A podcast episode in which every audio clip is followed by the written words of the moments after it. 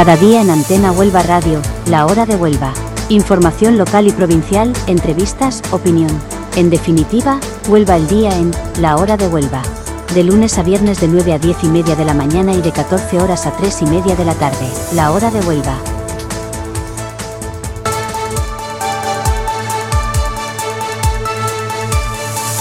Bienvenidos amigos oyentes en este primero de marzo de 2024 a la hora de Huelva y vamos a comenzar nuestra información de hoy con dos asuntos de nivel nacional que están tumbando los débiles cimientos del gobierno de Sánchez, Ábalos y Puigdemont. La Unidad Central Operativa de la Guardia Civil considera que el exministro José Luis Ábalos actuó como intermediario para la trama que se hizo con 54 millones de euros y en la que están implicados su exasesor Coldo García Izaguirre Así lo detalla uno de los informes del Instituto Armado, incluido en el sumario de la llamada Operación del Orme, investigada por la Audiencia Nacional. Los lazos del entonces máximo responsable de transportes y secretario de organización del Partido Socialista con esta trama no se quedan aquí. Según la Guardia Civil Avalos, se sabía que su ex asesor estaba siendo investigado desde al menos el 4 de noviembre y que me dio hace apenas un par de meses para intentar solucionar el problema que tenía la, red corrupta en las Islas Baleares. Y hace apenas unas semanas, el pasado enero, la Guardia Civil le situaba con dos miembros de la trama en un restaurante de Madrid en una reunión clave, según el Instituto Armado. Y nuestra querida Francina Armengol, que tiene nombre de medicamento la pobre, bueno, pues fue quien compró en abril del año 2020 casi un millón y medio de mascarillas FFP2 a Soluciones de Gestión, la empresa investigada, y que pagó por ellas 3,7 millones de euros. En cuanto llegaron los cargamentos, las mascarillas resultaron ser de tipo quirúrgico, inservibles para los sanitarios, así que el gobierno balear las guardó en un almacén. Armengol no reclamó el dinero estafado hasta tres años después cuando perdió las elecciones. Pero es que la trama no se queda aquí, también está implicado Víctor Gonzalo de Aldama, presidente y dueño del Zamora FC y uno de los investigados en el llamado caso Coldo, ocultó en Portugal supuestamente más de 1,1 millones de euros que formaban parte de la comisión obtenida por intermediar en varios contratos con el Ministerio de Transporte. El objetivo no sería otro que esquivar el pago a Hacienda por posibles incumplimientos tributarios. Así lo recoge uno de los autos del juez Ismael Moreno, incluidos en el sumario de esta causa judicial. Como ven, el caso Coldo no es caso Coldo, es caso en todo caso eh, Sancho Sánchez Fera, porque ya están implicados la señora Almengol, el señor Grande Marlasca, el presidente del Zamora Fútbol Club, el señor Ábalos, el señor Coldos, la esposa del presidente, como vamos a contarle luego en el Boletín Nacional de Noticias, así que no sé quién queda ya por caer. Y la otra noticia importante es Puigdemont, el Tribunal Supremo abre una investigación unánime por delitos de terrorismo contra Puigdemont basándose en la existencia de pluralidad de indicios que señalan su control sobre Tsunami Democrático. Esta plataforma creada en 2019 en respuesta a la sentencia del proceso llevó a cabo acciones violentas para subvertir el orden constitucional y alterar gravemente la paz pública. La sala penal respalda a los fiscales del Supremo quienes apreciaron la necesidad de investigar a Puigdemont por terrorismo. Se citan además mensajes que revelan su conocimiento y su apoyo a esta plataforma desde su creación. También participó en reuniones. La resolución enumera indicios de su participación, incluyendo conversaciones sobre acciones de tsunami democrático. Se argumenta además que la responsabilidad de Puigdemont se deriva de su dominio sobre la organización. Bueno, a lo largo de la mañana iremos ampliando la, información, pero hoy estamos celebrando en la Iglesia Católica San Félix, Papa, y el tiempo en Huelva para hoy está así.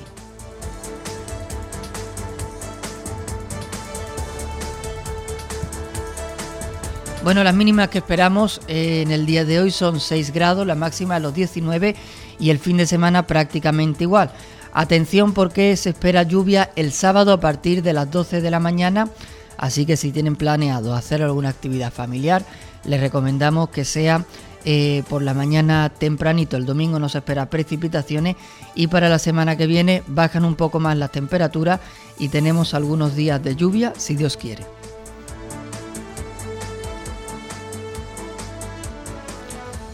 Bueno amigos, y ahora vamos con los titulares de las noticias más importantes de Huelva, capital, provincia, de este primero de marzo.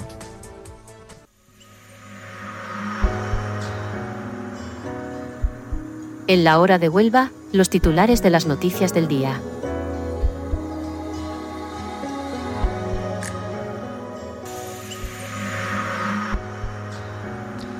AntenaHuelvaDigital.com nos cuenta que el próximo 6 de marzo a las 6 de la tarde en la Terraza Babilonia tendrá lugar un recital multidisciplinar organizado por Rosa María Saavedra, cuyo nombre literario es Vuelos de una mariposa.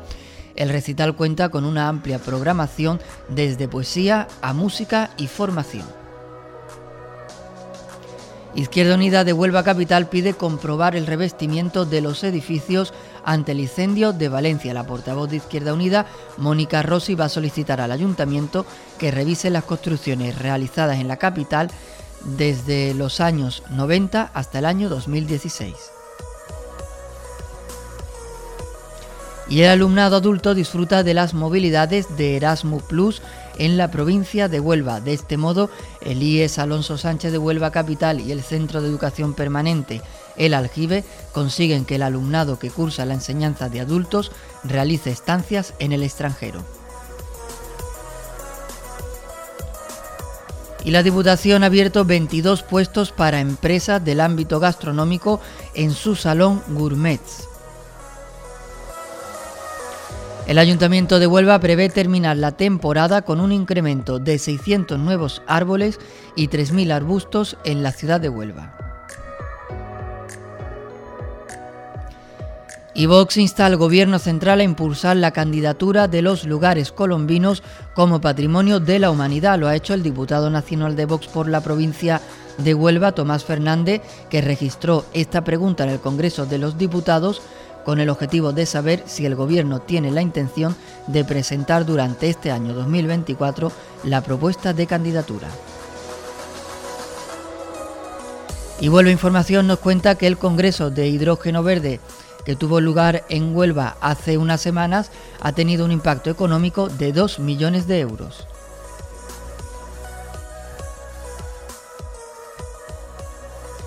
El Centro de Salud de Isla Chica estrena nuevo gabinete de odontología este viernes.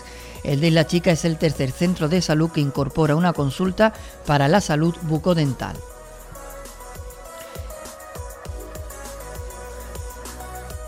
Y el diario de Huelva nos cuenta que el nuevo albergue municipal irá en el Parque Moret en contra de los acuerdos municipales del año 1997. Huelva comienza a diseñar el dispositivo de seguridad para la Semana Santa en la Junta Local de Seguridad. Y finalmente Huelva, eh, Huelva 24 nos informa de que este periódico digital, Vocento y la Fundación Cajasol van a organizar en nuestra ciudad el ciclo de periodismo y actualidad Opinión Abierta. Tendrá lugar el próximo 6 de marzo en la sede de la Fundación Cajasol en Huelva. Bueno amigos, en este punto del programa vamos a hacer este parón informativo para dar paso al artículo sonoro de nuestro amigo historiador Luis Faraco, que cada día nos comenta como nadie en la radio nubense la actualidad política nacional.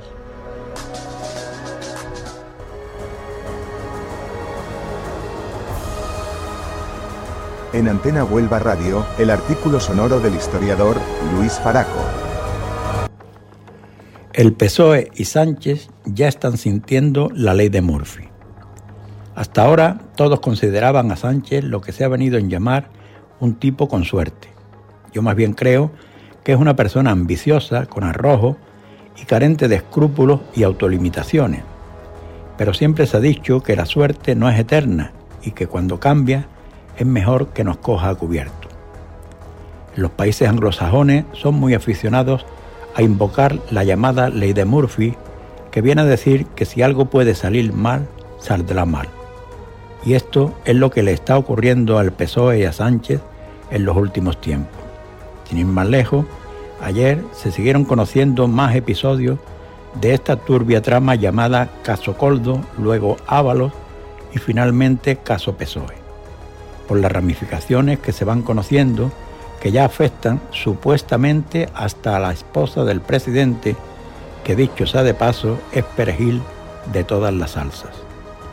Y deben haber tocado la parte sensible por la reacción desbocada de la número dos del gobierno y el partido, María Jesús Montero.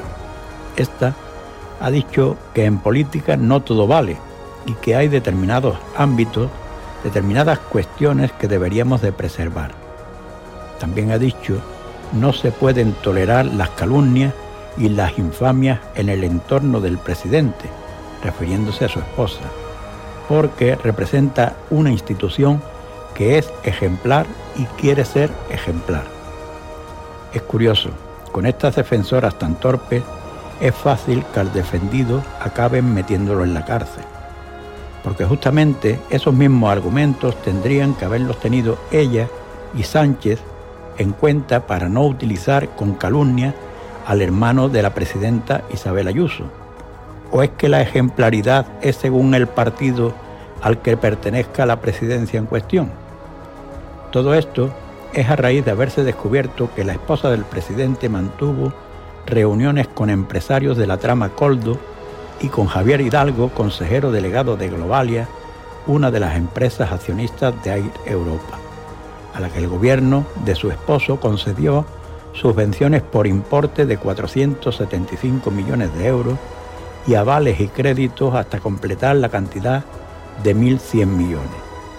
El caso del hermano de Ayuso fue archivado por dos veces, por el fiscal anticorrupción hace año y medio y por el fiscal europeo hace ocho meses. Y a pesar de no existir el caso, tanto Sánchez como todos los miembros del PSOE lo airean cuando les vienen a ellos mal dadas como forma de decir que todos son iguales. Además, no todos los hermanos saben con detalle qué hacen sus hermanos, pero todos sabemos lo que hace nuestra esposa, con la que se supone que compartimos a diario. Pero claro, para esta defensora de verbos rápidos, la justificación de esas reuniones es porque verse con empresarios es parte de su trabajo debe ser que los socialistas y sus cónyuges están por encima del bien y del mal y al margen de la ley de incompatibilidades. Hoy, el diario oficial del PSOE, El País, se hacía eco de una conversación grabada a Coldo que aparece en el sumario donde menciona al actual portavoz parlamentario del PP y a un tal Alberto. La UCO data en el 4 de noviembre de 2023 la fecha en la que Ábalos y por tanto Coldo sabían que tenían los teléfonos pinchados. Así pues, a partir de esa fecha utilizaron los teléfonos de forma limitada y para despistar a los investigadores. Es tan descarada la manipulación y la intención de despistar a los investigadores que la mayor parte de los periódicos afines y pagados no han hecho el seguidismo ordenado o como en el caso del diario público lo han titulado, la trama del caso Coldo planeaba reunirse con el portavoz del PP, Miguel Tellado. Habla de que planeaban y ni siquiera menciona en el titular al tal Alberto, por ser demasiado tosca y burda la manipulación. Pero en este cúmulo de cosas que podían salir mal, hoy se ha sabido que la expresidenta de Baleares, y actual presidenta del Congreso adquirió las mascarillas defectuosas por 3,7 millones sin cumplir el expediente previo y que las mascarillas llegaron a las islas cinco días antes de que se iniciara el expediente de compra. Todo un despropósito más propio de República Bananera que de un país europeo.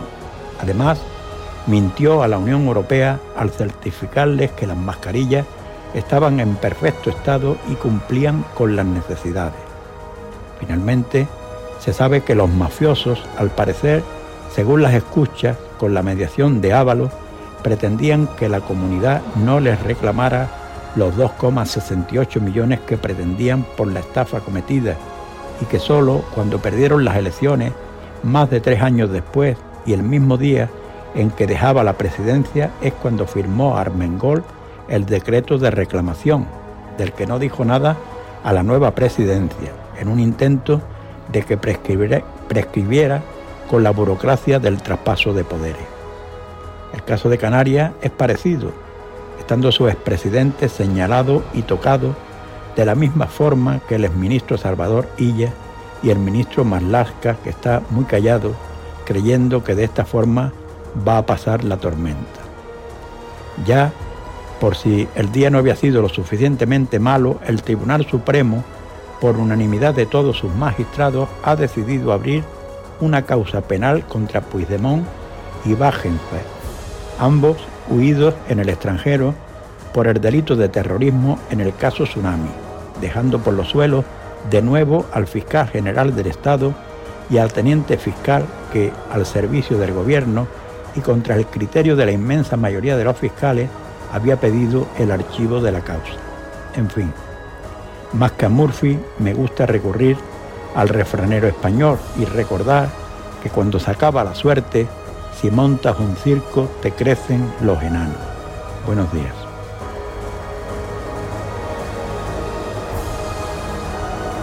En Antena Huelva Radio, el artículo sonoro del historiador Luis Faraco.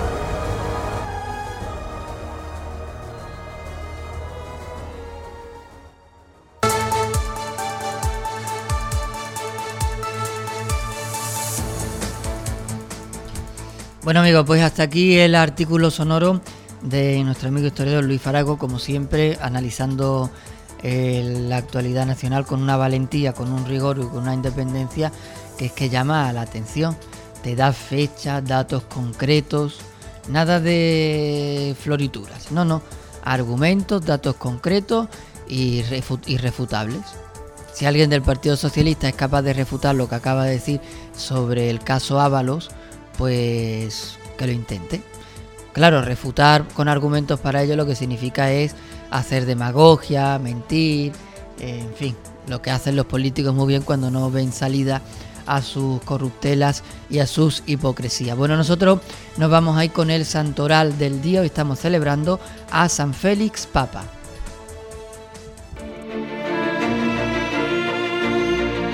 En la hora de Huelva, el santoral del día.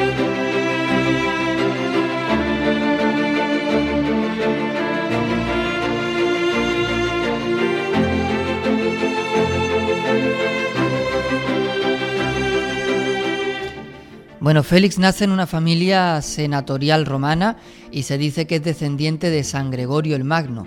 Sobre la vida de Félix nada se conoce con certeza hasta el año 483, eh, en el que sucede a San Simplícito en la cátedra de San Pedro. En este tiempo la iglesia estaba en medio de un largo conflicto con la herejía de los eutiques. El año anterior el emperador Zenón decreta el enoticón o instrumento de unión donde declara que ningún símbolo de la fe debe ser recibido, exceptuando el de Nicea con las adiciones del 381. Lo hizo según las sugestiones de Acacio, el perfidioso patriarca de Constantinopla. El edicto trataba de sellar la reconciliación entre los católicos y los eutoquianitas, pero causa más conflicto que nunca y divide la Iglesia Oriental en tres o cuatro facciones. Mientras los católicos en todas partes rechazaban el edicto, el emperador removía a los patriarcas de Antioquía y Alejandría de sus sedes. Pedro el Batanero, un notorio hereje, nuevamente infringe en la sede de Antioquía y Pedro III, Peter Mongus, quien era el verdadero causante de las dificultades durante el pontificado de Félix, tomaba la sede de Alejandría.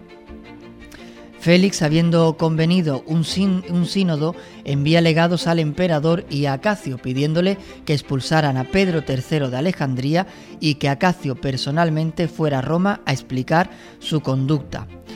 Eh, Flaviano, su sucesor, envía mensajeros a Félix asegurándole que no estaría en comunión con Pedro III, pero al Papa, para el Papa eh, percatarse de que esto no era cierto, continúa el cisma.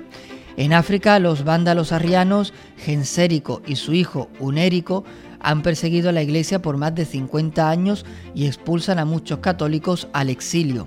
Cuando se restaura la paz, muchos de aquellos que por temor cayeron en la herejía y habían sido bautizados por los arrianos deseaban retornar a la iglesia. Al ser rechazados por los que estuvieron firmes, apelaron a Félix. En el 487 este convoca un sínodo y envía una carta a los obispos de África estipulando las condiciones para el retorno de los herejes. Bueno, pues como ven la vida de un papa, eh, que básicamente se trató de luchar contra dos herejías, la arriana y la otra herejía con un nombre tremendamente feo, eh, que no recuerdo ahora mismo cuál es, pero la, era la herejía euturiana o algo así, eh, que tuvo que luchar contra estas dos falsedades contra la fe y esa es la única santidad que se le reconoce al Papa Félix. De hecho, se decía que era Félix III, pero en realidad es Félix II porque Félix III era un impostor. Eh, en fin, cosas que pasaban en la iglesia primitiva, para quejarnos ahora con lo que pasa en la iglesia. Vamos a hacer una breve pausa publicitaria y a la vuelta continuamos con la programación. Brasería El Punto. El placer de comer bien. Porque disponemos de lo mejor de la gastronomía onubense. Desde las mejores carnes y chacinas de la Sierra de Huelva, pasando por el mejor pescado y marisco. Y platos elaborados en cocina casera. Disponemos de una amplia terraza exterior y salón interior. Visítanos en San Juan del Puerto, hacia la salida a la autopista, frente a las instalaciones de Danone. Brasería El Punto. Descubre el placer de comer bien. En la Diputación de Huelva nos renovamos para ser más que nunca faro de concordia y progreso en nuestra provincia. Orgullosos de nuestra historia y mirando al futuro con ilusión y tenacidad, los valores que nos hicieron cambiar el curso de la historia. Somos la Diputación de Huelva, el gobierno de una gran provincia. La pesca ilegal y la pesca de coquinas inmaduras puede ser un delito medioambiental que debemos detener. Cuando se capturan coquinas inmaduras, se amenaza la supervivencia de otras especies, se daña irreparablemente nuestros ecosistemas marinos y se perjudica al sector marisquero que vive de ello. Respetemos la prohibición de esta práctica dañina y aseguremos un futuro sostenible para nuestros recursos y nuestros mariscadores profesionales. Recordemos, no consumas, no compres, no captures coquinas inmaduras. La talla mínima de la coquina es de 2,5 centímetros. Únete a esta causa vital para proteger nuestros recursos pesqueros y el medio ambiente. Junta de Andalucía. Pienses más. Este año haz borrón y casa nueva con la hipoteca joven IN95. La hipoteca que estabas buscando. Porque te financiamos hasta el 95% del menor valor entre tasación y compraventa. Para más información, acércate a nuestras oficinas o entra en cajaruraldelsur.es. Te sobran razones para venir a Caja Rural del Sur. Hipoteca joven IN95 de Caja Rural del Sur. Formamos parte de ti. Cada día en Antena Huelva Radio, La Hora de Huelva. Información local y provincial, entrevistas, opinión. En definitiva, Huelva el día en La Hora de Huelva. De lunes a viernes de 9 a 10 y media de la mañana y de 14 horas a 3 y media de la tarde. La Hora de Huelva.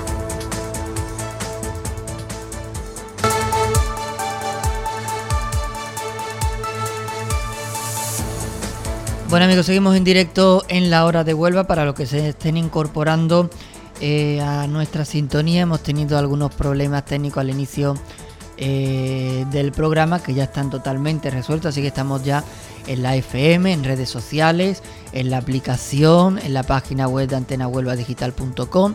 O sea que el que no quiere escucharnos es porque el que no nos escucha es porque no quiere escucharnos, lo cual es totalmente legítimo. ¿eh? Esto no es como el pan nuestro de cada día.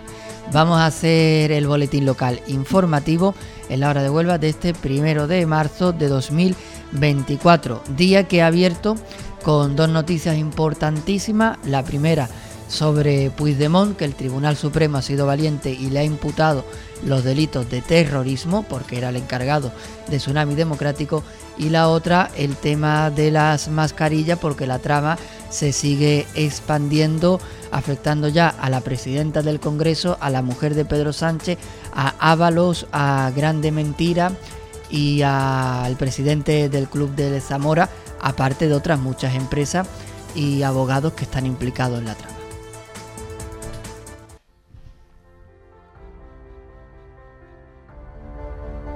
En la hora de Huelva, el boletín local de noticias. Toda la actualidad de Huelva capital y provincia.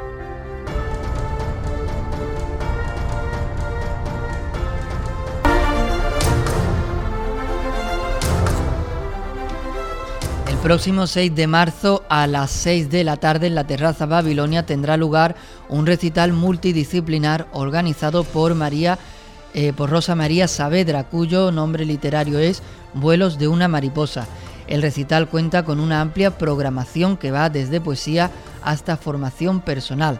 Habrá una conferencia titulada Metamorfosis, el arte para encontrarte de Marian Cotton y actuaciones musicales de Macarena de la Torre, Andrés Capea y Kiko Salas. Han colaborado en el proyecto Esther Fortes, Juanjo Ríos la producción de vídeo, Pilar Domínguez ilustradora y con el patrocinio de Pardo Fotografía. La portavoz de Izquierda Unida en el Ayuntamiento de la capital onubense, Mónica Rossi, va a solicitar al Ayuntamiento de Huelva que revise las construcciones realizadas en Huelva Capital para comprobar si alguna de ellas tiene entre sus materiales de revestimiento el poliuterano, que según las primeras informaciones fue el causante de la rápida propagación en el trágico incendio de Valencia.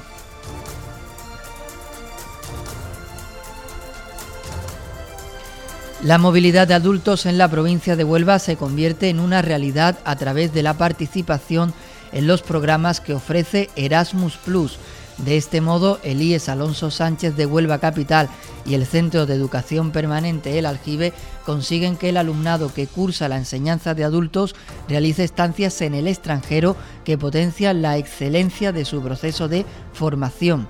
El pasado 23 de enero, Elías Alonso Sánchez marcó un hito al enviar a ocho estudiantes de las enseñanzas para adultos y dos profesores en la primera movilidad de este tipo a nivel local. Esta iniciativa, que forma parte de un proyecto Erasmus Plus de intercambios educativos europeos, se realizó con el Centro Provinciale di Istituzione per Adulti Nuoro, situado en Tortoli, Cerdeña, Italia y abre un nuevo capítulo de la educación permanente y en la inclusión educativa en Huelva.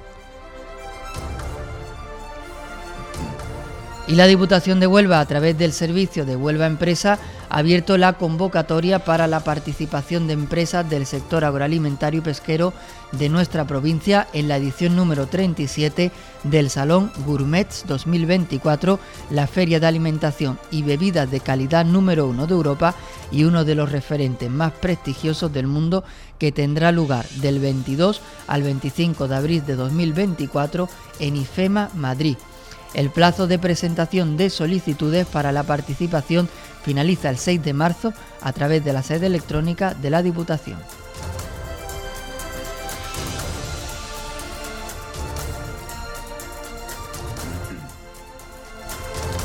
Y el Servicio de Parques y Jardines del Ayuntamiento de Huelva prevé terminar la temporada de plantaciones con un incremento de 600 nuevos árboles y 3.000 arbustos en la ciudad, una cifra que responde, como ha dicho la concejala de Infraestructuras, Mónica, perdón, Mariló Ponce, al compromiso de recuperar hasta el último de los árboles que se perdió en la borrasca Bernard. Hasta el momento se han plantado 470 ejemplares por toda la ciudad y la campaña de plantación se ha organizado en dos etapas para respetar el parón obligatorio que impone el verano en el ciclo biológico de las especies.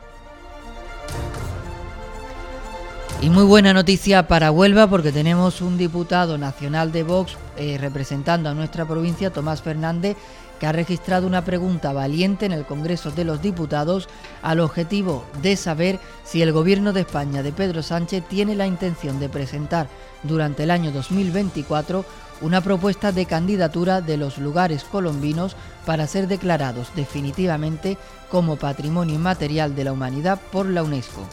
Tal y como recuerda el diputado de Vox desde el año 2016, el conjunto de los emblemáticos lugares colombinos están incluidos en la lista indicativa de la UNESCO para ser propuestos como patrimonio inmaterial de la humanidad.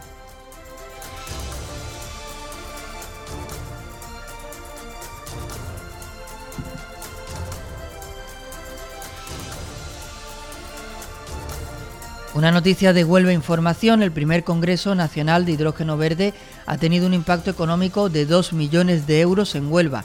Así lo ha manifestado su director, Luis Arroyo, en la presentación de un informe del balance del encuentro en un acto que tuvo lugar en la sede de la Federación Onubense de Empresarios y que contó con la presencia de la alcaldesa Pilar Miranda, del delegado del Gobierno andaluz, José Correa, del presidente de la Diputación, David Toscano, del presidente del puerto de Huelva, Alberto Santana, y del presidente de la FOE, evidentemente, José Luis García Palacios. El director del Congreso, Luis Arroyo, destacó que este pudo organizarse gracias a la implicación de las administraciones y explicó que el Congreso es una herramienta para potenciar Huelva a nivel industrial y de todas las empresas que hemos podido eh, tener acceso.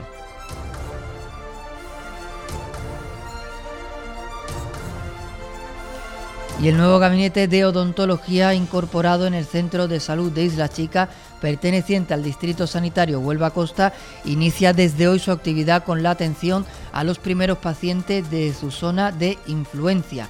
Se trata del tercer dispositivo de este tipo que se pone en marcha en la capital, sumándose a los de Adoratrices y el Torrejón, con el objetivo de favorecer la accesibilidad de la población de Huelva a los programas de la salud bucodental de la sanidad pública andaluza.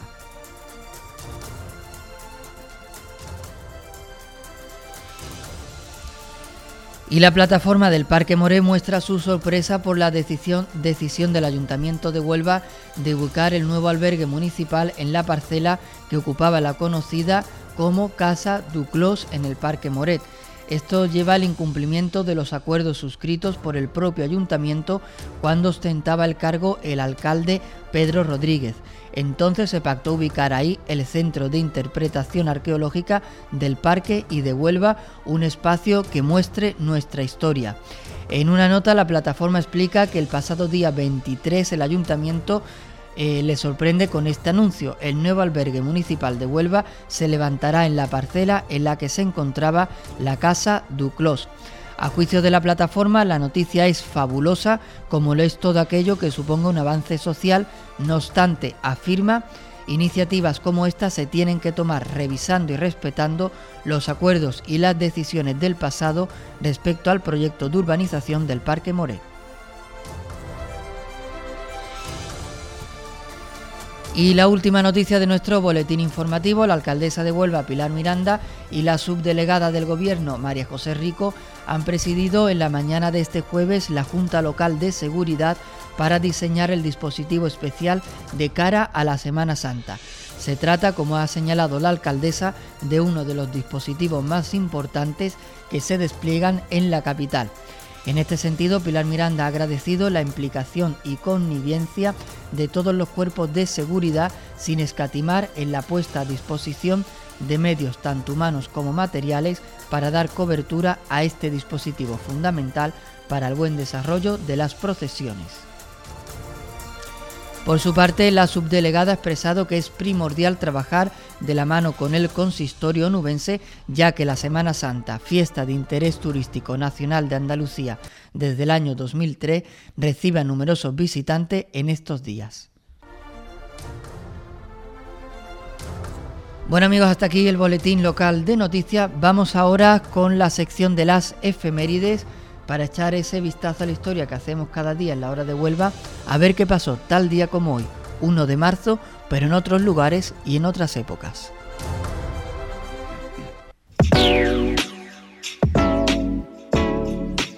En la hora de Huelva, la efemérides del día.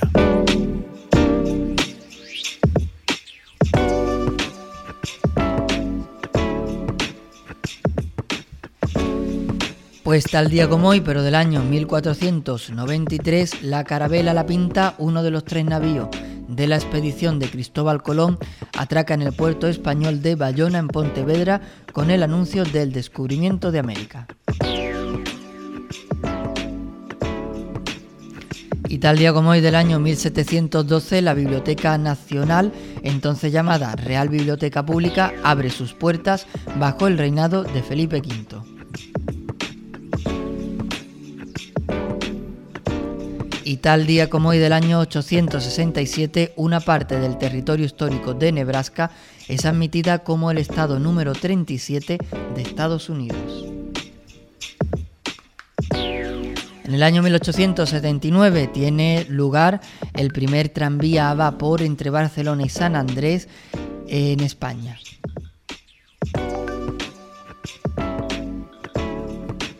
Y en el año 1893 el Instituto Nacional de Meteorología elabora el primer mapa del tiempo español y los correspondientes boletines diarios.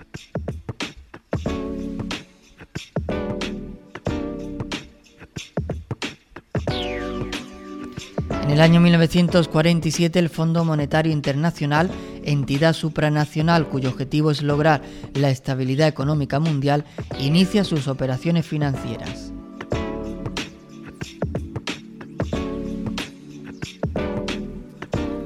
En el año 1954 en Estados Unidos eh, este país hace estallar en el atalón Bikini Islas Marshall la bomba atómica de hidrógeno, la más poderosa detonada de la historia con una potencia mil veces superior a la que explotó en Hiroshima.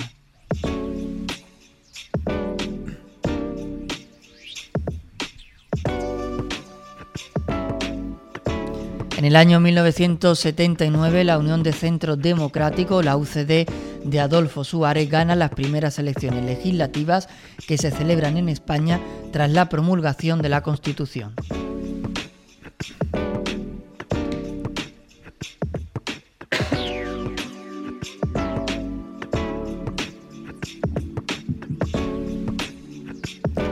En el año 2016 sale de prisión el dirigente de la izquierda Berchale Arnaldo Tegui, condenado por reconstruir el brazo político de ETA, el caso Bateragüena.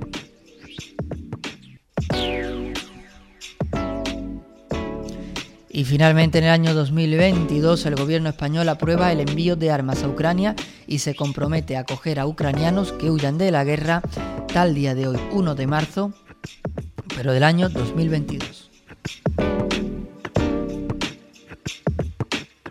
Bueno amigos, hasta aquí las efemérides del programa de hoy. Vamos a publicidad y a la vuelta volvemos con más información. ¿Estás buscando un Toyota seminuevo? En el Centro Oficial Toyota Huelva Ocasión disponemos de una amplia gama de vehículos de ocasión garantizados por Toyota. Acércate a vernos en el Polígono Industrial La Luz, fase 6, nave 12 de Huelva y déjate asesorar por nuestro equipo de profesionales. Te esperamos. Andalucía está viviendo un grave problema de sequía. Está en manos de todos aunar esfuerzos para garantizar el suministro. Por ello, seguimos avanzando con nuevas infraestructuras e inversiones para conservar, proteger y regenerar los recursos hídricos. Plan SOS. Soluciones y obras frente a la sequía.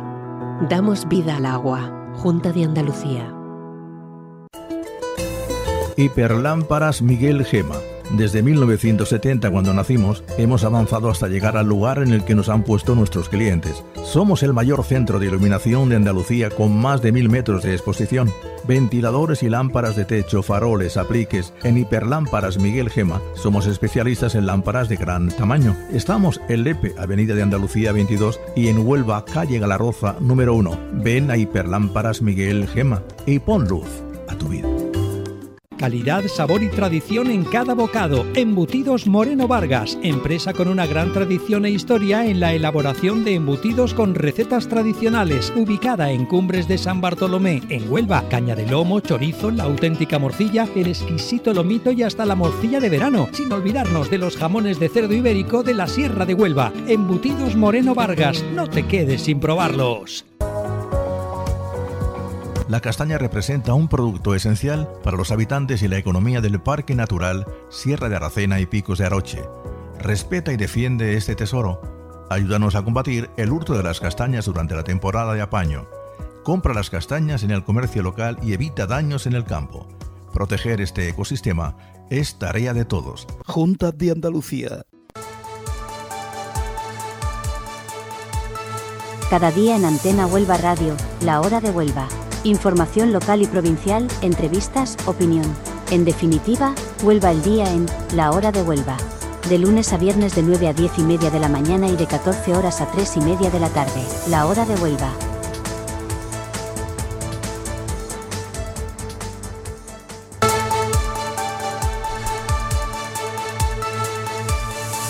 Bueno amigos, seguimos en directo en la hora de Huelva en este primero de marzo de 2024, estrenando mes, con el deseo pues de que sea un mes mucho más fructífero que el de febrero, porque los frutos han sido, vamos, corrupción y bajeza política del máximo nivel. Esto es lo que vamos a comentar ahora mismo en el Boletín Nacional de Noticias.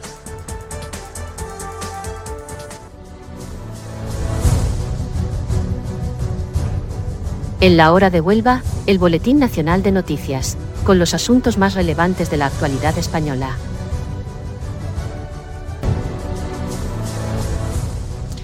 Como avanzábamos ya al inicio del programa, la Unidad Central Operativa de la Guardia Civil considera que el exministro José Luis Ábalos actuó como intermediario para la trama que se hizo con 54 millones de euros y en la que están implicados su ex asesor Coldo García Izaguirre. Así lo detalla uno de los informes del Instituto Armado incluido en el sumario de la llamada Operación del Orme investigada por la Audiencia Nacional.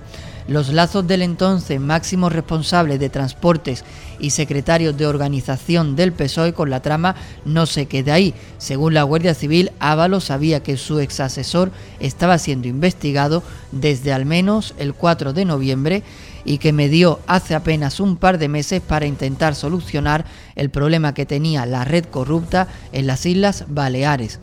Y hace apenas una semana hemos sabido que el pasado enero la Guardia Civil le situaba con los miembros de la trama en un restaurante de Madrid. Por su parte, Francina Armengol, quien compró en abril de 2020 casi un millón y medio de mascarillas FFP2 a Soluciones de Gestión SL, la empresa investigada, pagó por ellas 3,7 millones de euros. En cuanto llegaron los cargamentos, las mascarillas resultaron ser de tipo quirúrgico, inservibles para los sanitarios, así que el gobierno balear las guardó en un almacén. Armengol no reclamó el dinero estafado hasta tres años después, cuando perdió las elecciones.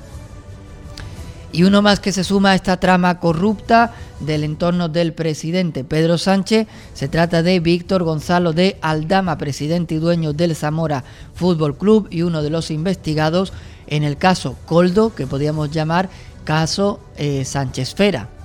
En, ocultó en Portugal este señor supuestamente más de 1,16 millones de euros que formaban parte de la comisión obtenida por intermediar en varios contratos con el Ministerio de Transporte. Por lo tanto, alto y claro, no se trata de una pequeña trama de corrupción que afecta a un asesor de un exministro de uno de los tantos que ha tenido el señor Pedro Sánchez. Están ya eh, metidos en la investigación. Víctor Aldama, presidente y dueño del Zamora Fútbol Club, la señora del señor presidente, eh, que ha estado reunida con empresarios de la trama de corrupción, que les voy a dar la noticia ahora mismo. La señora Francina Armengol, que parece el nombre de una enfermedad rara o de un medicamento bastante desagradable. Eh, es admisible que esta señora recibiera una mascarilla defectuosa en la que se gastó 4 millones de euros y se olvidara de reclamar el dinero a la empresa que le dio las mascarillas defectuosas?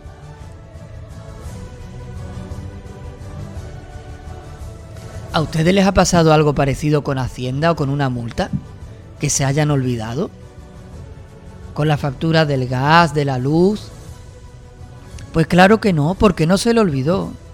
Es evidente que está metida hasta el corvejón, hasta el cuello esta señora en la trama sino que salga ahí de explicaciones por qué tardó tres años en reclamar el dinero. Muy fácil, porque está dentro. ¿Y cuándo lo reclamó? Cuando sabía que ibas a perder las elecciones y el Partido Popular iba a entrar en el gobierno.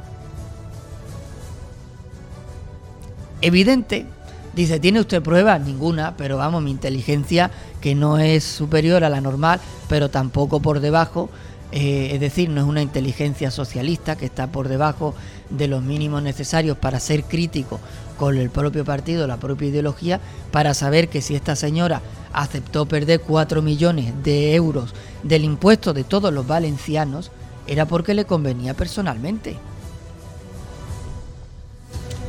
Esta una de las noticias. La otra, como le venimos diciendo, es que Puigdemont va a ser investigado por el Tribunal Supremo por delitos de terrorismo, porque para el alto tribunal queda claro que las pruebas, aunque individualmente no son, digamos, lo suficientemente contundentes como para afirmar el señor Puigdemont es el cabecilla de Tsunami Democrático, una plataforma creada para subvertir el orden constitucional, para apedrear a policías, para prender fuego a Barcelona, para matar a un belga en el aeropuerto del Prat, al que le dio un infarto cuando vio a estas personas que además de ser energúmenos son bastante feas y desagradables. ¿eh? Aparte del susto porque le iban a pegar, supongo que ven la cara. Si tienen la cara de Puigdemont, pues tendrán pelo de cepillo y pelo de fregona. Pobrecito, no han nacido, han nacido así.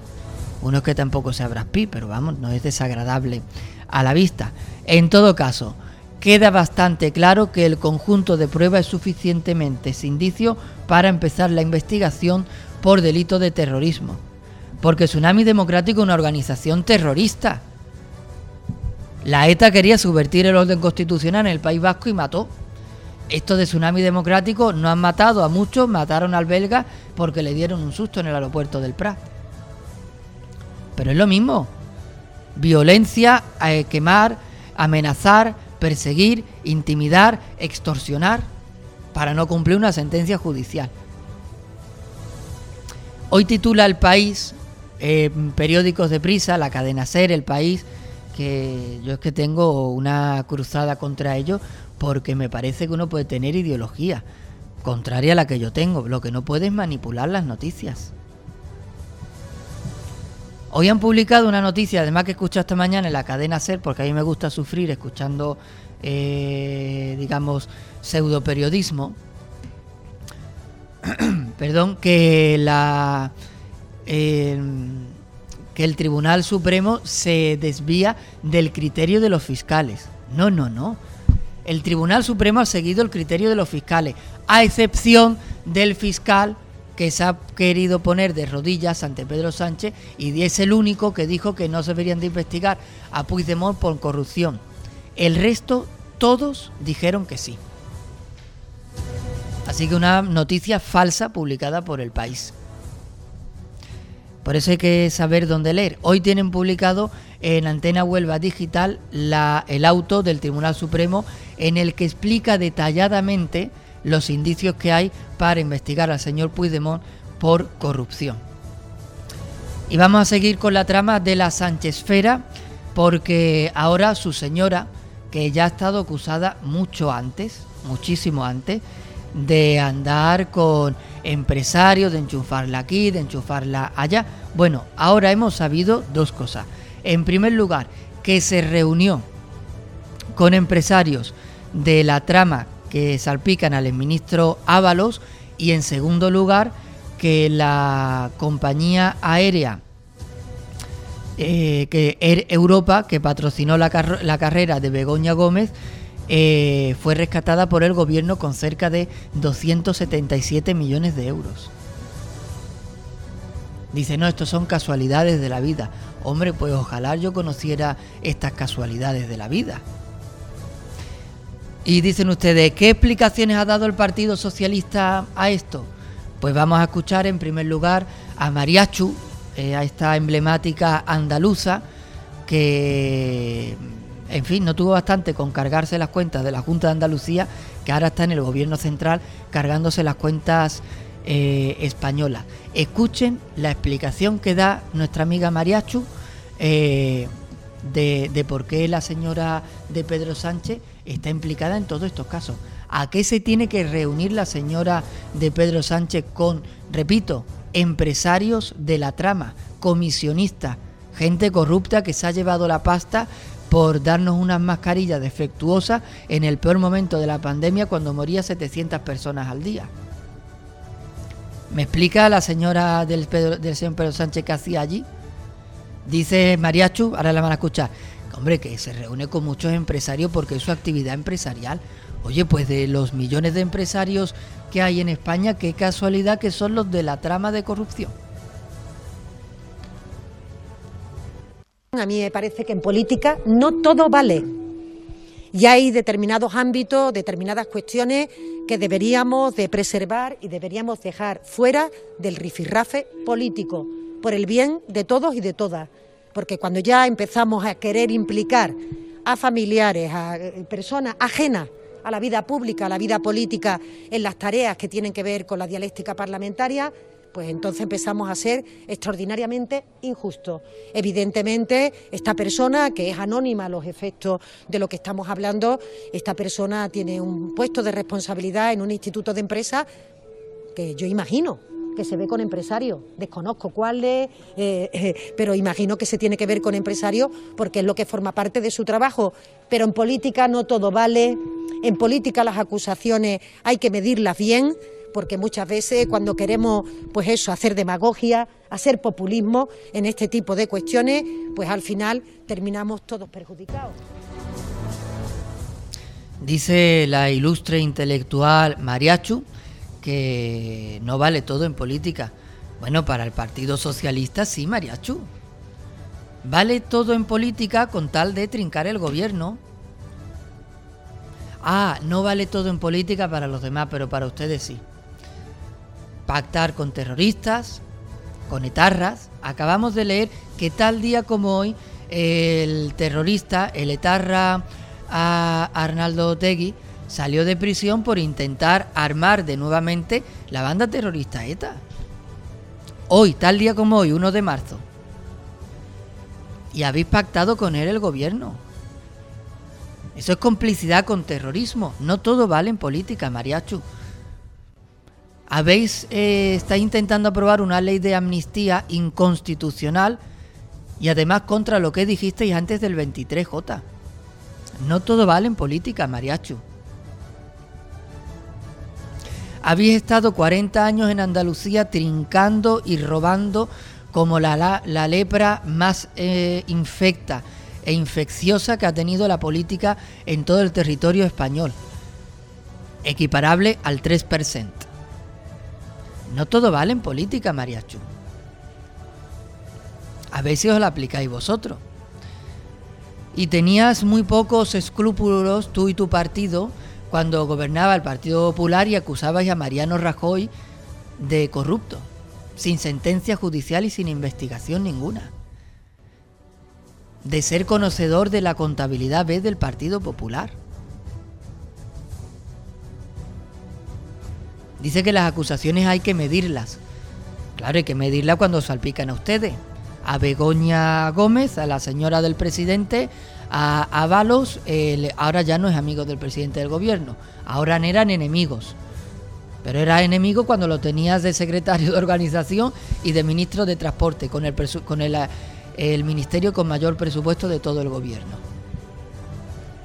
Manda narices, ¿eh? que haya que tragarse estas mentiras y estas hipocresías y esta demagogia. Esto sí es demagogia, Maracho, Mariacho. Yo entiendo que tú intelectualmente te puedes creer esta basura, pero los ciudadanos que tenemos un mínimo de inteligencia, desde luego que no. Vamos a escuchar ahora al emblemático Pachi López, que este con tal de trincar un sueldo, vamos, era el más antisanchista de todos cuando se presentó a las primarias y ahora, mm, no sé, supongo, no amplían la cama de matrimonio de Pedro Sánchez para que entre él, eh, porque no les gustará, pero es que es lo que les queda. Porque es que no dice otra cosa el tío que defender al señor Pedro Sánchez. Vamos a escucharlo. He visto algunas informaciones que son delirantes. Quiero decir, supongo que un empresario se reúne con mucha gente y ensuciar por ensuciar y señalar con el dedo de manera tan maliciosa como hacen algunos, mejor se metieran el dedo en el ojo. ¿eh? Ahora que estamos conociendo conversaciones, por ejemplo, con lo que tiene que ver con el gobierno balear, ¿no? Porque eh, esas conversaciones vienen a decir claramente cómo el gobierno de Francina sí reclamó sobre esas mascarillas. ¿Y cómo fue el Partido Popular quien dejó de caducar este hecho? Y aparecen nombres que ayer nos señalaban con el dedo. Y por eso digo que mejor, en vez de señalarlos con el dedo, se le metan el dedo en el ojo. Que se metan el dedo en el ojo. Yo pensé, cuando estuve escuchando las declaraciones, dijo que se metan el dedo en... ¡Ay! ¡Ay, Pachi! No compartas tus gustos personales con el público. Tranquilo, amigo. Eh, te voy a dar nombres de algunos empresarios, que dice que es normal reunirse con empresarios. A ver si te suena. José María Ruiz Mateos. ¿Te suena? José Enrique Rosendo. ¿Te suena? Pues mira, empresarios implicados en la trama de corrupción de los seres de Andalucía, oye, de tu partido. ¿Has visto cómo reunirse con empresarios a veces es peligroso? Cuidado, cuidado, Pachi. A ver si el que se va a tener que meter el dedo en el ojo eres tú. Dice informaciones delirantes. Delirantes son tus declaraciones. ¿Cómo se te ocurre nombrar al gobierno balear para defender eh, a la señora del presidente? Pero si lo que hemos sabido es que la señora Armengol, la señora con nombre de medicamento, eh, recibió unas mascarillas en las que se gastó 4 millones de euros defectuosas que guardó en un almacén y no reclamó hasta tres años después, tres meses antes de perder las elecciones. Explícame, Pachi, por qué. O que salga María Eugenia Limón, aquí del Partido Socialista, o Gabriel Cruz, que le pilla más cerca del Congreso de los Diputados, y le pregunta a Pachi que, o a Armengol directamente que por qué tardó tres años en reclamar la pasta por las mascarillas defectuosas. Si a un ciudadano de a pie, vamos, la agencia tributaria lo mete en prisión por no pagar una multa de tráfico. Le llegan 45 requerimientos a su casa. Multa de tráfico, ya si no pagan el IRPF y la cuota de la seguridad social, eh, prepárense. Y al Armengol se le olvidó reclamar 3 millones y medio de euros. Perdió el ticket para reclamarlos.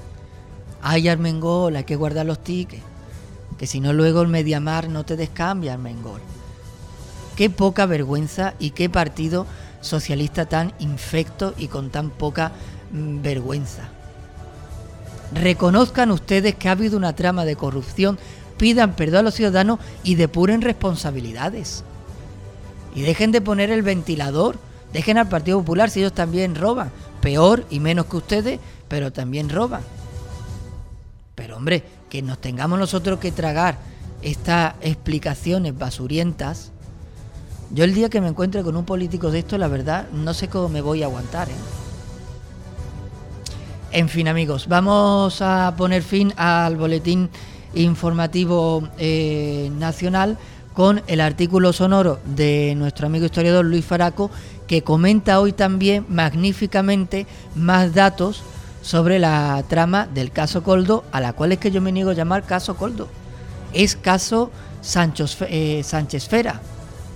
Repito, son todos personas relacionadas íntimamente con el señor presidente del gobierno. Begoña Villacid porque vive con él.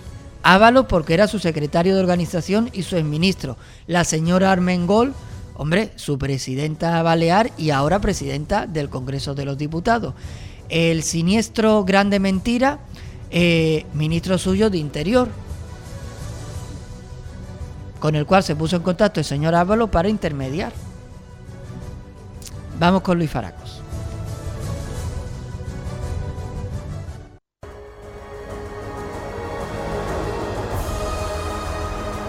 En Antena Huelva Radio, el artículo sonoro del historiador Luis Faraco. El PSOE y Sánchez ya están sintiendo la ley de Murphy. Hasta ahora todos consideraban a Sánchez lo que se ha venido en llamar un tipo con suerte. Yo más bien creo que es una persona ambiciosa, con arrojo y carente de escrúpulos y autolimitaciones. Pero siempre se ha dicho que la suerte no es eterna y que cuando cambia es mejor que nos coja a cubierto. los países anglosajones son muy aficionados a invocar la llamada ley de Murphy, que viene a decir que si algo puede salir mal, saldrá mal. Y esto es lo que le está ocurriendo al PSOE y a Sánchez en los últimos tiempos. Sin ir más lejos, ayer se siguieron conociendo más episodios de esta turbia trama llamada Caso Coldo, luego Ábalos y finalmente Caso PSOE, por las ramificaciones que se van conociendo que ya afectan supuestamente hasta a la esposa del presidente, que dicho sea de paso es perejil de todas las salsas. Y deben haber tocado la parte sensible por la reacción desbocada de la número dos del gobierno y el partido, María Jesús Montero. Esta ha dicho que en política no todo vale y que hay determinados ámbitos, determinadas cuestiones que deberíamos de preservar. También ha dicho no se pueden tolerar las calumnias y las infamias en el entorno del presidente, refiriéndose a su esposa, porque representa una institución que es ejemplar y quiere ser ejemplar. Es curioso, con estas defensoras tan torpes, es fácil que al defendido acaben metiéndolo en la cárcel, porque justamente esos mismos argumentos tendrían que haberlos tenido ella y Sánchez en cuenta para no utilizar con calumnia al hermano de la presidenta Isabel Ayuso? ¿O es que la ejemplaridad es según el partido al que pertenezca la presidencia en cuestión? Todo esto es a raíz de haberse descubierto que la esposa del presidente mantuvo reuniones con empresarios de la trama Coldo y con Javier Hidalgo, consejero delegado de Globalia, una de las empresas accionistas de Air Europa a la que el gobierno de su esposo concedió subvenciones por importe de 475 millones de euros y avales y créditos hasta completar la cantidad de 1.100 millones. El caso del hermano de Ayuso fue archivado por dos veces, por el fiscal anticorrupción hace año y medio y por el fiscal europeo hace ocho meses. Y a pesar de no existir el caso, tanto Sánchez como todos los miembros del PSOE lo airean cuando les vienen a ellos mal dadas como forma de decir que todos son iguales. Además, no todos los hermanos saben con detalle qué hace sus hermanos, pero todos sabemos lo que hace nuestra esposa, con la que se supone que compartimos a diario. Pero claro, para esta defensora de verbos rápidos, la justificación de esas reuniones es porque verse con empresarios es parte de su trabajo debe ser que los socialistas y sus cónyuges están por encima del bien y del mal y al margen de la ley de incompatibilidades. Hoy, el diario oficial del PSOE, El País, se hacía eco de una conversación grabada a Coldo que aparece en el sumario donde menciona al actual portavoz parlamentario del PP y a un tal Alberto. La UCO data en el 4 de noviembre de 2023 la fecha en la que Ábalos y por tanto Coldo sabían que tenían los teléfonos pinchados. Así pues, a partir de esa fecha utilizaron los teléfonos de forma limitada y para despistar a los investigadores. Es tan descarada la manipulación y la intención de despistar a los investigadores que la mayor parte de los periódicos afines y pagados no han hecho el seguidismo ordenado o como en el caso del diario público lo han titulado, la trama del caso Coldo planeaba reunirse con el portavoz del PP, Miguel Tellado. Habla de que planeaban y ni siquiera menciona en el titular al tal Alberto, por ser demasiado tosca y burda la manipulación. Pero en este cúmulo de cosas que podían salir mal, hoy se ha sabido que la expresidenta de Baleares, y actual presidenta del Congreso adquirió las mascarillas defectuosas por 3,7 millones sin cumplir el expediente previo y que las mascarillas llegaron a las islas cinco días antes de que se iniciara el expediente de compra. Todo un despropósito más propio de República Bananera que de un país europeo. Además, mintió a la Unión Europea al certificarles que las mascarillas estaban en perfecto estado y cumplían con las necesidades. Finalmente, se sabe que los mafiosos, al parecer, según las escuchas, con la mediación de Ábalos, pretendían que la comunidad no les reclamara los 2,68 millones que pretendían por la estafa cometida y que solo cuando perdieron las elecciones, más de tres años después y el mismo día en que dejaba la presidencia, es cuando firmó Armengol el decreto de reclamación, del que no dijo nada a la nueva presidencia, en un intento de que prescribiera, con la burocracia del traspaso de poderes. El caso de Canarias es parecido, estando su expresidente señalado y tocado de la misma forma que el exministro Salvador Illa y el ministro Marlasca, que está muy callado, creyendo que de esta forma va a pasar la tormenta. Ya, por si el día no había sido lo suficientemente malo, el Tribunal Supremo, por unanimidad de todos sus magistrados, ha decidido abrir una causa penal contra Puigdemont y Wagenfeld, ambos huidos en el extranjero por el delito de terrorismo en el caso Tsunami, dejando por los suelos de nuevo al fiscal general del Estado y al teniente fiscal que, al servicio del gobierno y contra el criterio de la inmensa mayoría de los fiscales, había pedido el archivo de la causa. En fin, más que a Murphy, me gusta recurrir al refranero español y recordar que cuando se acaba la suerte, si montas un circo, te crecen los enanos. Buenos días.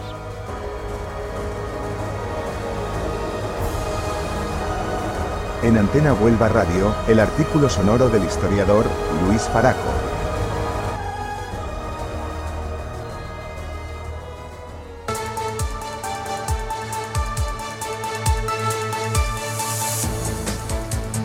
Bueno amigos, pues continuamos en directo en la hora de Huelva después del artículo sonoro de Luis Faraco, que recuerdo ya tienen disponible todos los días junto con el programa de la hora de Huelva en Apple Podcasts, en Amazon Music, en Spotify, en el podcast de La Hora de Huelva.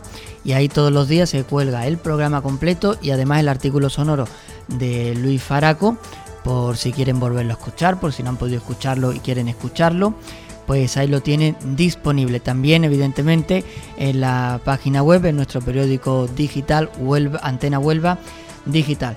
Nosotros vamos a irnos brevísimamente a publicidad y a la vuelta continuamos con toda la programación.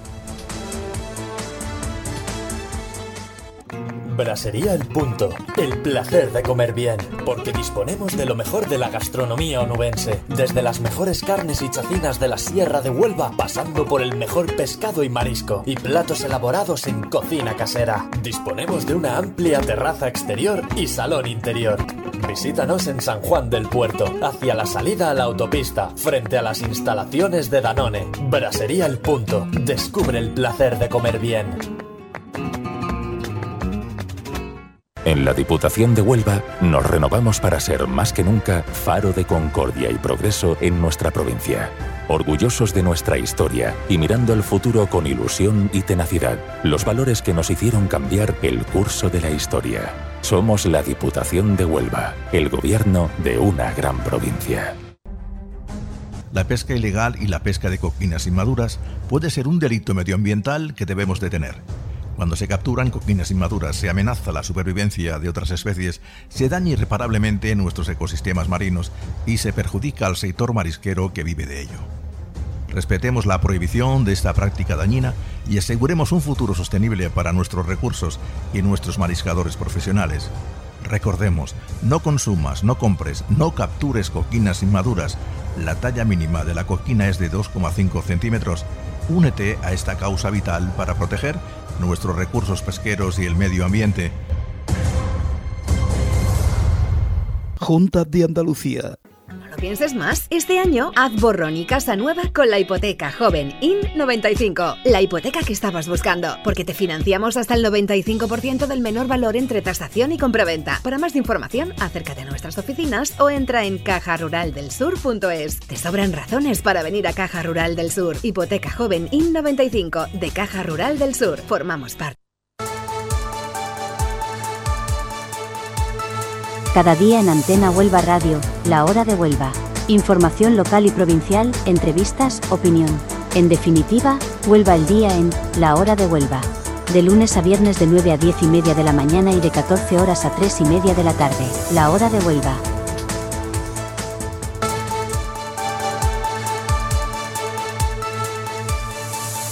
Bueno amigos oyentes, vamos ahora con la sección más querida y esperada de la hora de Huelva, la sección de nuestro pueblo.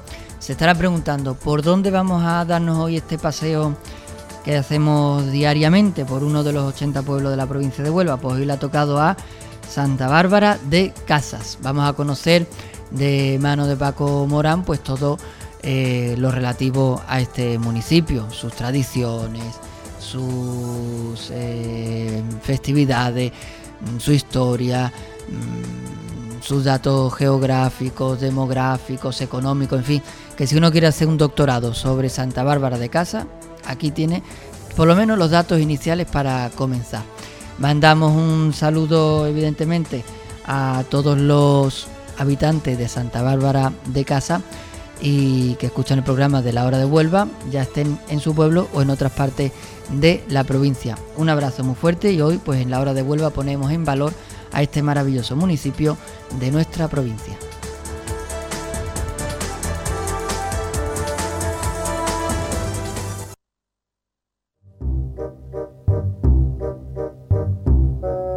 La hora de Huelva, nuestros pueblos, sus tradiciones, su cultura.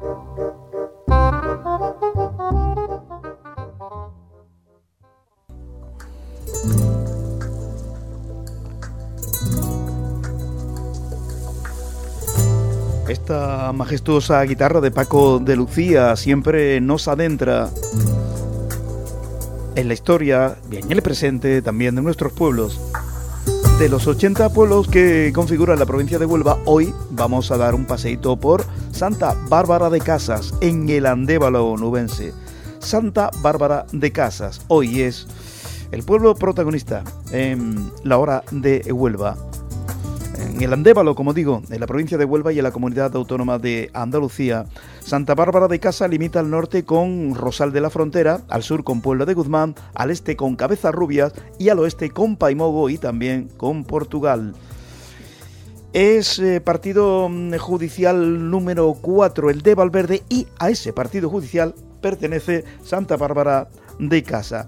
Su mm, población se compone de, bueno, oscila muy poquito, mm, entre 1150 1200, 1150, 1200 habitantes. Eh, curiosamente, hay más mujeres que hombres en Santa Bárbara de Casa, pero muy poquito. 20 mujeres más que hombres en Santa Bárbara de, de Casa. Por ejemplo, ya que estamos en la mm, eh, demografía, eh, por ejemplo, en el año 1857, en Santa Bárbara de Casa vivían 879 habitantes. Esto en 1857. Eh, subía años más tarde, en el año 1900, 1131. Eh, el pico más alto de la población lo lograba Santa Bárbara de Casas en el año 1950, cuando llegó a tener 2.591 habitantes. Luego explicaremos por qué, pero ya os podéis imaginar las personas de Huelva habida cuenta de la minería, de la explotación minera, que también está en un núcleo muy minero, Santa Bárbara de Casas, pues allí también eh, servía para que muchos se fuesen a vivir a Santa Bárbara de Casa. Esto en el año 1950, 1591 habitantes. Y ya ha descendido la población, ahora mismo está en torno a los 1075 habitantes, en torno a los 1000 habitantes tiene Santa Bárbara de Casa. Los orígenes de esta población, la verdad que son muy antiguos, ya que en su cercanía ha sido encontrado el dolmen de la Zarcita. Se ha llegado también a la conclusión de que en el megalítico existió un poblado fortificado y fuera de este, en las inmediaciones, existía una pequeña agrupación de chozas. Eh, fuera de Santa Bárbara de Casa, pero muy cerquita. En el interior de la fortaleza, las casas presentaban un aspecto bastante diferenciado y se evidenciaba la estructura de una ciudadela organizada en torno a la construcción de hogares alrededor de una plaza central. En el año 1504 se le concede a Santa Bárbara de Casa la categoría de pueblo. Insisto, año 1504.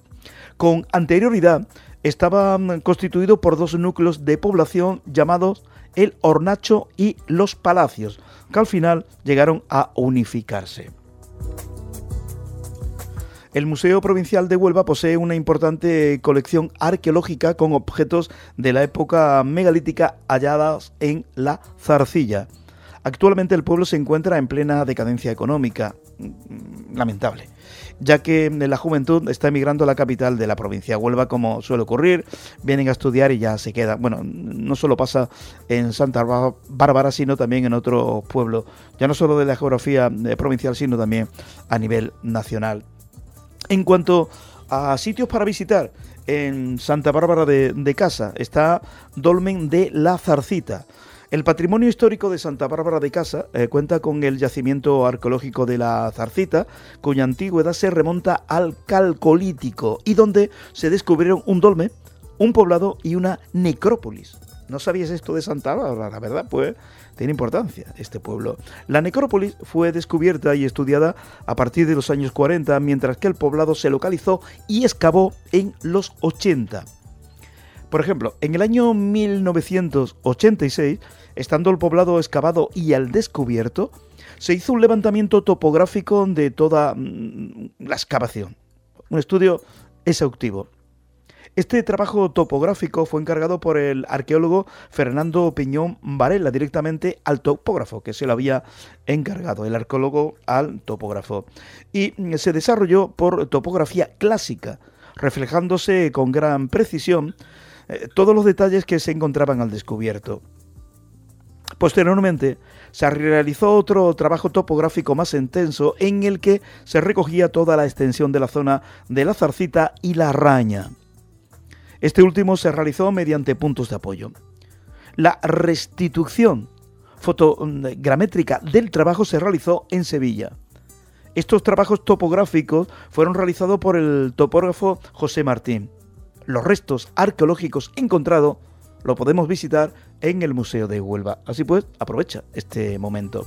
Pero hay más cosas que visitar en Santa Bárbara de Casa. Por ejemplo, los morinos harineros de agua y de viento recuerdo. Los molinos de viento se sitúan en los cerros próximos al municipio para aprovechar los vientos que vienen del Atlántico, del Océano Atlántico. Los molinos hidráulicos o de agua se sitúan en el discurrir del arroyo de Casa. Merece la pena también visitarlo.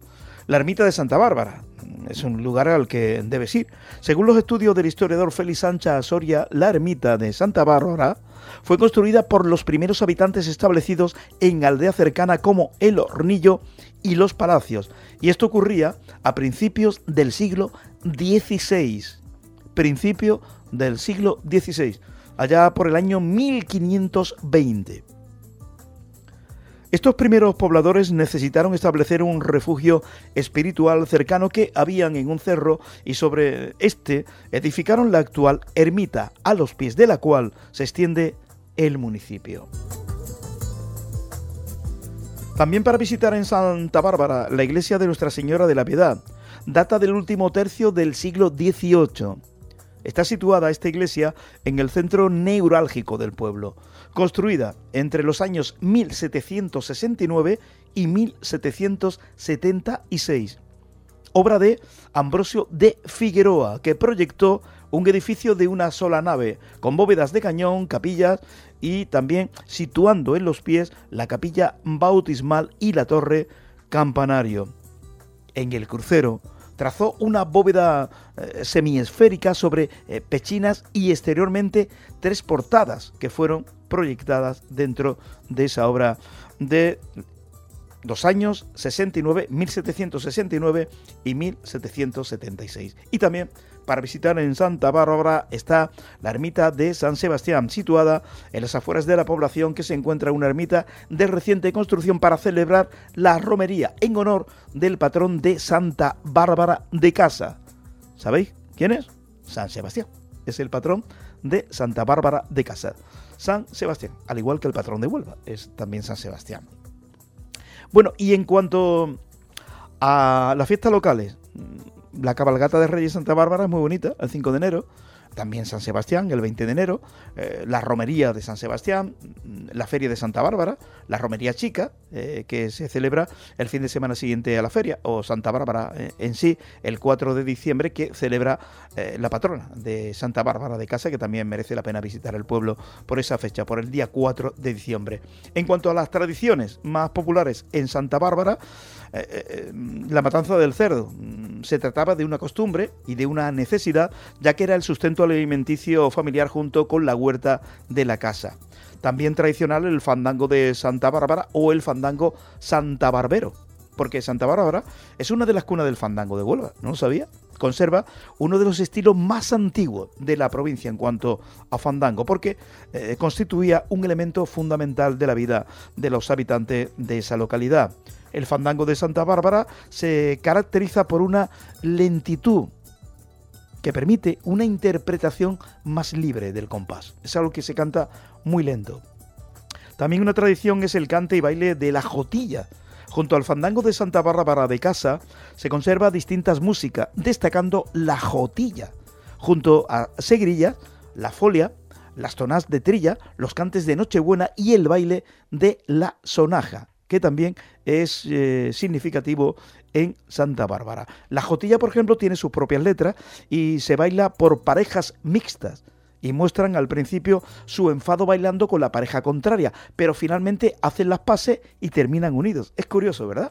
Este, esta jotilla. O sea, bailas con una, chica, eh, tu novia se enfada, pero al final vuelve para bailar con ella y acaba eh, en un baile muy feliz. Los trajes que portan las mujeres están formados por camisa blanca con mangas largas, con cuello de encaje, lazo rojo, chaleco granate con em, pasamanería. Eh, esta pasamanería es dorada, la falda anaranjada estampada, delantal negro con puntillas de encaje y lazo del mismo color. Y los hombres visten camisa blanca y cuello con tira negra, chaquetilla negra, pantalón negro y fají rojo. Así se baila la jotilla con esta indumentaria y los productos típicos de la gastronomía de Santa Bárbara, como casi en todo eh, el Andévalo, uy, el grumelo. El grumelo es extraordinario en Santa Bárbara, cuando hay un año lluvioso brotan solo los grumelos para, para cogerlo y que están buenísimos de cualquier forma que lo haga, con arroz, en tortilla, revuelto, eh, a la plancha. El crumelo es un auténtico manjar. Pero no podemos olvidar tampoco las tradicionales matanzas del cerdo ibérico, porque del cerdo se aprovecha absolutamente todo y también es un producto típico de Santa Bárbara, la quesiña que es un pequeño queso realzado con leche cruda de cabra y suele comerse fresca, aunque también encontrarla mm, curada en aceite se puede hacer ese queso, curado en aceite. Y el pestiño borracho tradicional de Santa Bárbara, que es un dulce de masa frita elaborado con vino y especias eh, como la eh, matalauba y después enmelados con la riquísima miel de jara también típica de la zona de Santa Bárbara. Hoy hemos dado una vuelta por Santa Bárbara de casa, en ese recorrido que estamos haciendo por los 80 pueblos de la provincia, que nos quedan muchísimo todavía, pero hoy nos hemos detenido en Santa Bárbara de casa.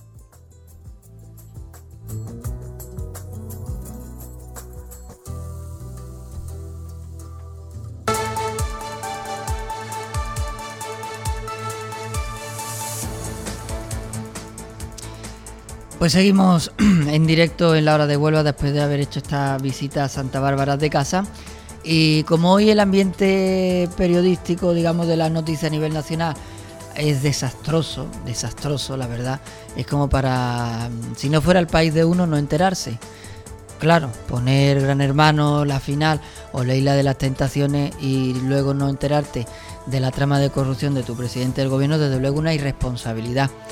Eh, desagradable, se lleva uno estos disgustos, pero es que es tu país y es tu dinero, son tus impuestos y son tus hijos, son tus hermanos, son tus padres los que tienen que seguir viviendo aquí soportando pues todas estas corruptelas de los políticos. Por eso, bueno, para acabar, digamos con una noticia eh, agridulce del programa, vamos a poner unos extractos de la entrevista que le hizo Paco Morán a este chico de Huelva y a su hermana, al cual le van a aplicar la eutanasia el 1 de abril eh, después de tres años, eh, bueno, tres años hace que se aprobó la ley de eutanasia, después de mucho tiempo eh, luchando porque se le aplicara en un primer momento, le dijeron que no y ahora ya pues después digamos de toda la presión mediática eh, pues parece ser que, que han cedido. Vamos en primer lugar con las palabras de agradecimiento de la hermana. Siempre, muchísimas gracias Paco porque tengo mucho que agradecerte, tú lo sabes, aunque yo ya te lo haya dicho en privado, pero públicamente me gustaría decirte que, que gracias a ti hemos llegado tan lejos hasta donde hemos llegado. El motivo de este agradecimiento es porque hace mm, aproximadamente un par de meses, eh, en concreto hace dos meses, eh, Antena Huelva Radio le hizo un reportaje a este chico y bueno, se fue digamos como la puntilla que comenzó eh, pues toda la revolución mediática ¿no? que ha salido en Canal Sur, ha salido también en televisiones de ámbito nacional y esa presión mediática ha hecho eh, posible pues que se cumpla el deseo de esta persona de poner fin a su vida por el sufrimiento que le causa la enfermedad. Escuchamos a la hermana cómo nos cuenta cuál es exactamente el problema que tuvo mm, este chico. Mira, fue un accidente doméstico, fue por una ingesta de metanol y eso le ocurrió cuando mi hermano tenía 30 años. Entonces, pues esto lo indujo eh, a estar en la UCI coronaria. Ahí se están los, casos más graves.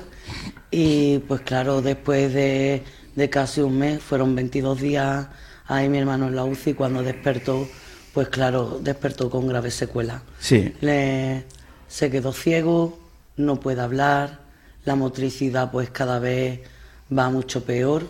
Y aparte de eso tiene una necrosis cerebral y las terminaciones nerviosas las tiene muy dañadas, entonces lo que le genera un gran dolor desde la cabeza hasta los dedos de los pies.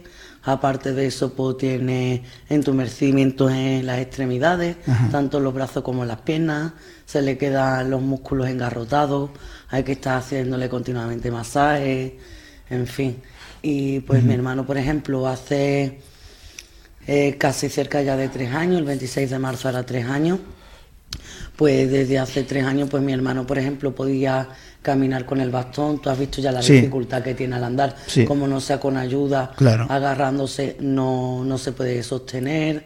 Eh, antes se comunicaba a través de, del software de un ordenador de, proporcionado por la, por la 11 y pues claro, ya mi hermano pues no puede porque claro, mi hermano tenía 30 años, tenía, sabía de mecanografía, era un as, le gustaba mucho cantar, en fin, era un fenómeno. Y, la medicina no, ha encontrado ninguna explicación para poder curar ¿no? a, José. No, no, la enfermedad de mi hermano es irreversible.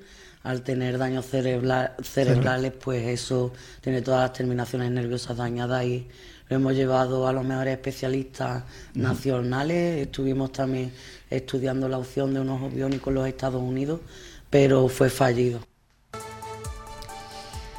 Bueno, y ya por último, eh, vamos a ver cómo reaccionó José Díaz, que es el nombre de, este chico que ha pedido la eutanasia y que se le va a aplicar el 1 de abril después pues, de mucho tiempo luchando en los tribunales.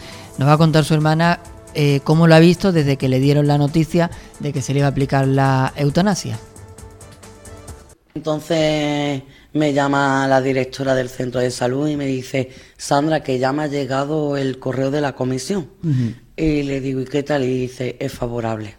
Entonces fue cuando ahí pues se te remueven muchos sentimientos porque, por supuesto, la lucha de mi hermano es una victoria y mi hermano es súper feliz. Ya te digo que hacía cerca de tres años que no veía a mi hermano tan feliz como lo veo ahora. Eh, son sentimientos contradictorios porque estoy muy feliz por nuestra lucha, porque la hemos ganado, aunque se me va un guerrero. Sí. Se me Bueno, amigo, pues este ha sido un poco el resumen de los datos más interesantes de esta historia de José Díaz que tiene en el reportaje, pues en nuestras redes sociales si lo quiere escuchar completo. Y vamos a poner el punto final a estos 90 minutos de información y opinión de este 1 de marzo de 2024. Yo les agradezco la atención que nos han prestado de corazón y ya les esperamos el lunes si quieren y pueden de 9 a 10 y media y de 2 a 3 y media de la tarde. Espero que tengan un fin de semana fantástico y como siempre les habla dos amigos Diego López.